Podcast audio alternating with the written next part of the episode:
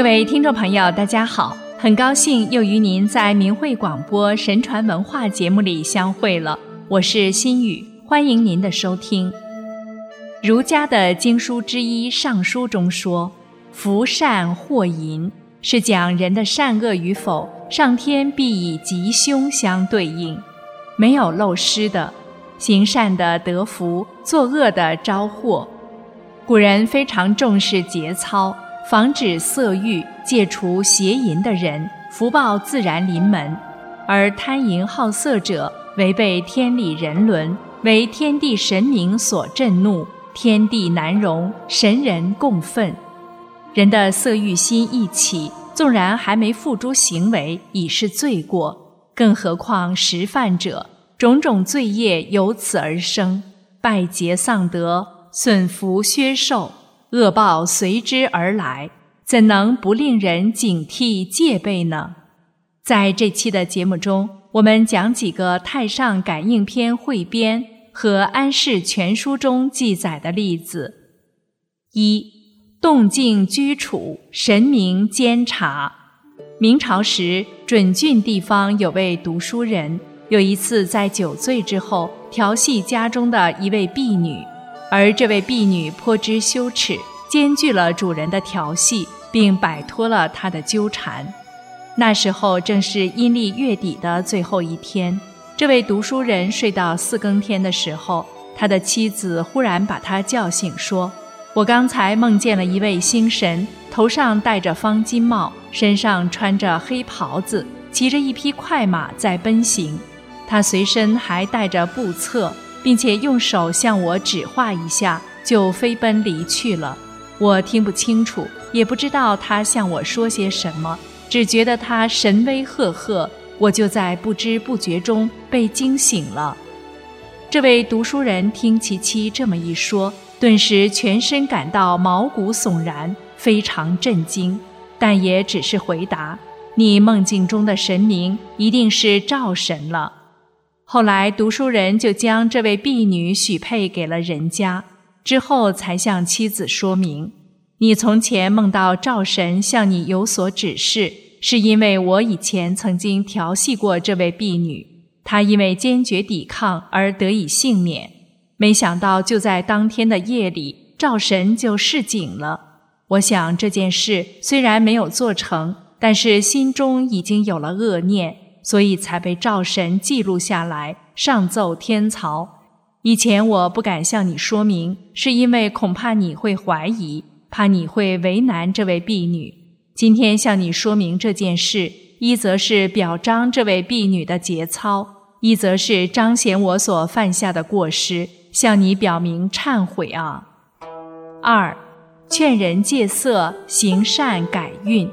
许信善与杨红两人是同窗好友，他们一道去京城赶考，住在一家旅店。一天遇到一位相士，看了二人，说道：“杨红将会上榜，仕途顺坦，主贵；许信善不中，主贫。”杨红非常高兴。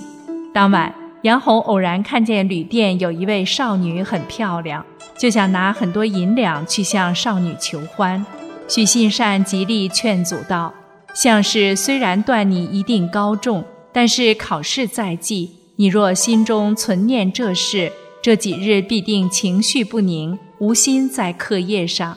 而且你重金贿赂求银，坏人名节，天所不容。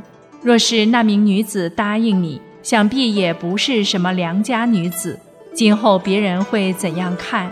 你还有心情应考吗？”你可要三思而行。杨红一听很有道理，于是就打消原意，专心准备考试。过了几天，两人又经过相士摊位，忽然那位相士叫住许信善：“等一等，奇怪，你的面相怎么和我前几天看的不一样了？本来看你考试不会中，而且贫贱一生，今天观你面相，不但这次一定考中。”而且仕途显达，与前日所判完全大异，为贵相了。今后你要享大富贵。再看看杨红，说他气色已差，不如昨天。但仕途还是不错，与许信善同样显达，不过名次在他后面。发榜的时候果然如此。杨红于见色起心动念之时，被许信善一语点醒，幸好能及时断了念头。许信善能诚心劝善，一念止淫，无形中改变了自己的命运。由此可见，相从心生，命由心转。一夜之间，两人的面相就有很大的改变。人一天当中念头很多，念念在福德上。都有加减乘除，所以懂得时时刻刻保持善念极为重要。三，一念之间祸福利见。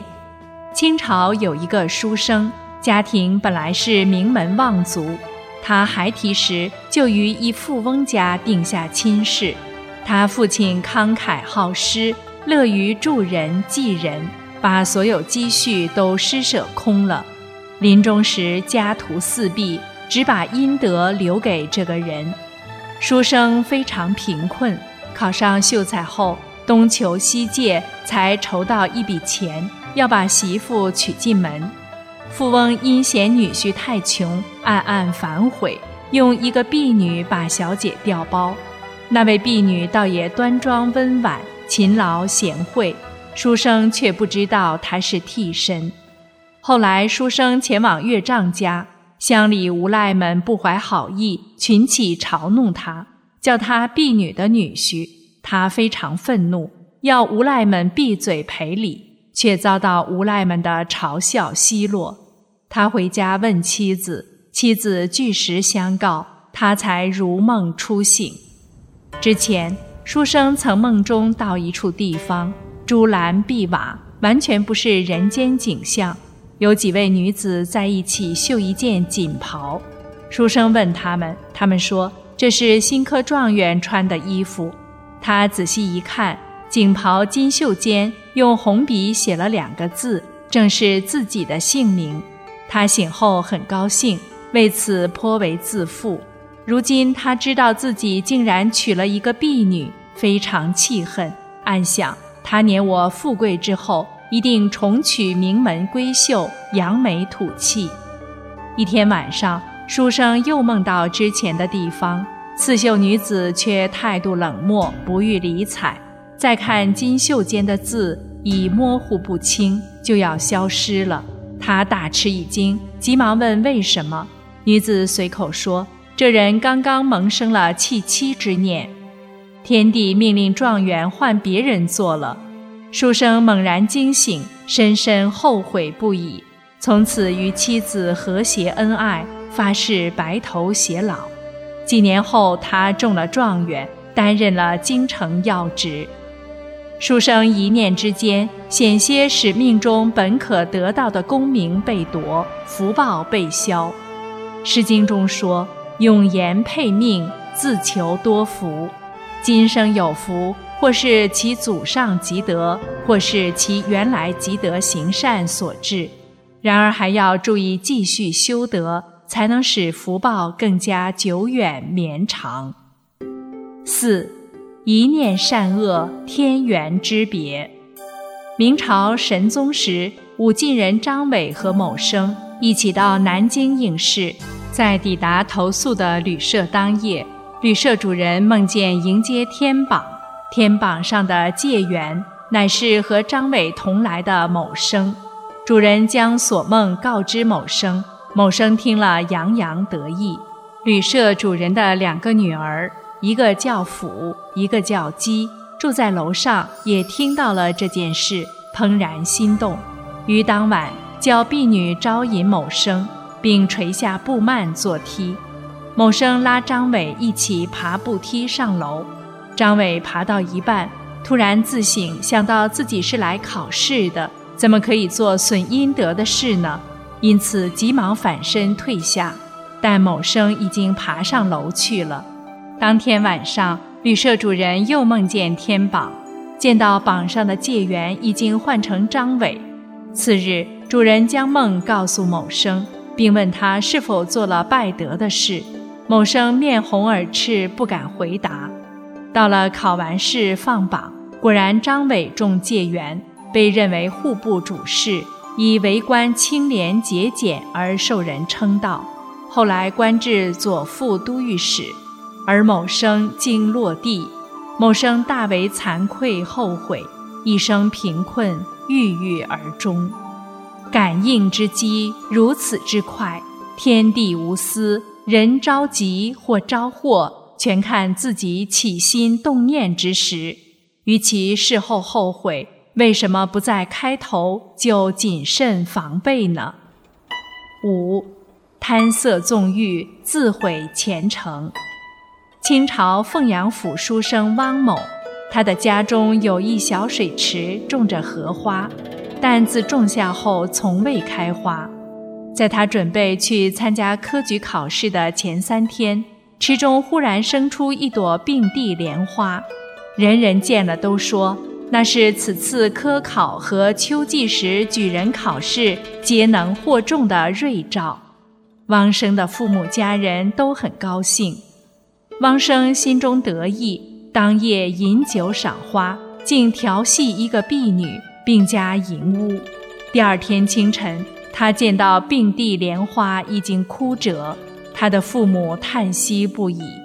第二天的晚上，他梦见觐见文昌帝君，看到自己原本名列天榜，突然被帝君削去，他再三拜倒，但连续三次都被赶下，无法挽回。梦醒后心知不祥，忧心复试。那次的考试，他所住的那一府本来有三个举荐的名额，只要审查合格即可获得宝剑。而此次他的府地内去参加科举考试的也仅有三人，按说被保举应该很有希望，但其余两人皆被保举，只有他一人被审核不合格，不能获宝剑。而经由考试，本来很熟悉的问题也不易作答，结果只有他一人没考取，只好流泪返家。花开并蒂，命中原有功名，却因一念之差，身犯邪淫，因而功名被夺。榜名虽是天神所削，但论及因果，其实是汪生自己所致，自造恶因，果报自受。天理不可违，自古以来，能戒色者必得福。只有时时心存善念，约束自己一切不善的行为，丝毫不得罪天地神明，才有受福的根基。而当今中国社会，大文化不让人敬天信神，不让人相信善恶有报，无神论使人败坏堕落，纵欲荒淫。为满足私欲而无恶不作，导致社会道德全面败坏，必遭天谴。人们只有退出中共的党团队，并认清其邪恶本质，顺应天理，坚守道德和良知，才能得到上天的护佑，才能前程光明。好了，听众朋友，今天的神传文化节目又要结束了。心语感谢您的收听，再会。